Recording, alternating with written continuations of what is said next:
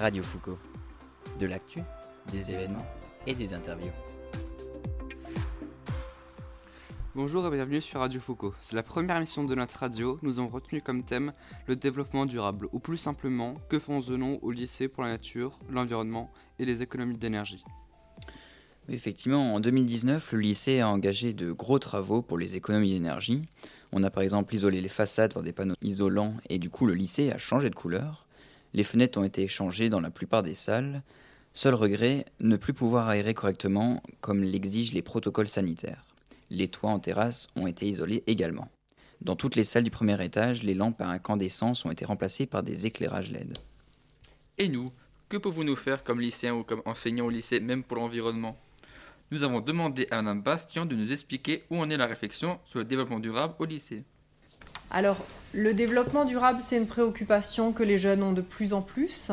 Et c'est par rapport à cette euh, préoccupation justement que le lycée Charles de Foucault a décidé cette année de demander une labellisation officielle d'établissement en démarche de développement durable. Donc on a réfléchi à ce projet l'année dernière et on a mis en place certaines actions déjà cette année pouvoir faire la demande de labellisation. Euh, le dossier est parti là au mois d'avril 2021. Quelles sont les actions concrètes déjà réalisées ou en cours? Alors pour les projets déjà réalisés, ça dépend des secteurs. On a essayé de mettre en place des actions en fonction des niveaux des élèves, niveau de classe, et aussi de leurs préoccupations. Donc sur les classes de collège, on a été attentif à leur confier en quelque sorte une mission qui est celle du tri papier. Donc des boîtes customisées ont été disposées dans toutes les salles de classe pour que les élèves ne jettent plus le papier qu'ils n'utilisent pas juste dans une poubelle classique, mais euh, dans un contenant qui est ensuite euh, destiné euh, à la poubelle jaune hein, que l'on connaît tous. Ça, c'est pour le collège. On leur a demandé aussi d'être attentifs au fait qu'il faille éteindre les lumières dès qu'il fait suffisamment jour. Et surtout quand on quitte la salle. Hein. Ce sont des petites économies. Euh, qui mises bout à bout sont quand même significatives. Et même si on sort euh, du registre économique en se disant on n'a pas dépensé trop d'argent pour l'électricité, c'est aussi l'idée de préserver les ressources. Donc voilà une première chose qui a été mise en place plutôt pour les classes collège 4e, 3e. C'est à destination évidemment de tous les élèves, mais c'était fait en partenariat avec les classes collèges. Il y a-t-il aussi des projets pour les classes d'industrie? Pour euh, les classes industrielles, Là, on est dans du tri aussi, euh, des composants électroniques notamment, euh, mais avec une préoccupation supplémentaire, c'est-à-dire qu'il y a maintenant dans les référentiels des élèves la préoccupation environnementale. On ne va plus jeter de cartes électroniques comme ça, hein. ça fait partie des apprentissages professionnels euh, de mettre ce type de pratique en place. Dans les métiers de bouche, quelles sont les pistes proposées? Pour euh, le secteur euh, des métiers de bouche, vous avez pu constater euh, déjà si vous allez à la demi-pension qu'on ne jette plus de nourriture. Et pour tout ce qui est déchets organiques au moment de la production, il y a un compost qui existe, c'est-à-dire que tout ce qui est compostable va être récupéré. ce, ce, compost, il existe, il est dans la cour arrière du lycée. Là aussi, l'objectif, il est double. Cette année, c'est de réduire le volume des déchets qui sont traités par l'enlèvement des déchets euh, de la municipalité. À terme, l'idée, c'est de pouvoir réutiliser ce compost dans une culture. Euh, l'idée, puisque vous parliez de projets à venir, c'est de mettre en place, euh, par exemple, une spirale aromatique. Donc on va planter du thym, du laurier, toute une série d'aromates dont les cuisiniers ont besoin de manière très régulière.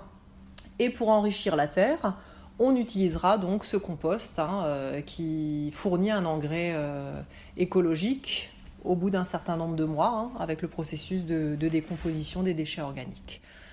Madame Bastien, nous avons découvert qu'il y avait des éco-délégués au lycée. Dans quel but et quel est leur rôle? Donc les éco-délégués en fait ont un rôle qui est double, euh, à la fois de sensibilisation euh, de l'administration par rapport aux préoccupations environnementales que les jeunes peuvent avoir, et l'autre rôle, c'est d'être le relais de ce qui est mis en place par l'établissement, toujours encore euh, au niveau du développement durable. Comment sont choisis ces délégués? Alors les éco-délégués ont été élus en début d'année. Alors ils n'ont pas été élus au sein même des classes. Euh, le processus est un petit peu euh, différent. C'est un suffrage qui est indirect, c'est-à-dire que vous, au sein de chacune des classes, vous avez élu des délégués. Ces délégués ont été convoqués à une réunion, à un conseil des délégués.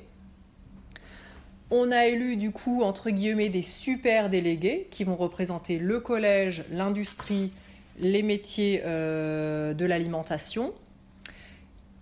Donc ce sont vos délégués qui ont élu ces super délégués et on a proposé ensuite, toujours encore au vote, d'élire deux éco-délégués. Donc ces éco-délégués ont été élus. On peut devenir délégué euh, et éco-délégué euh, en étant déjà délégué de sa classe, vous l'avez compris, et ensuite au moment du conseil des délégués en étant élu par ses pairs. Donc c'est un processus qui est vraiment démocratique.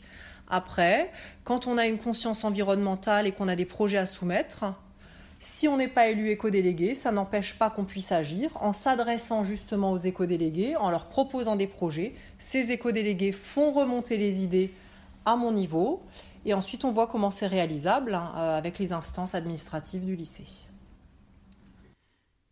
Un grand merci pour ces réponses. Nous allons désormais rencontrer les éco-délégués du lycée.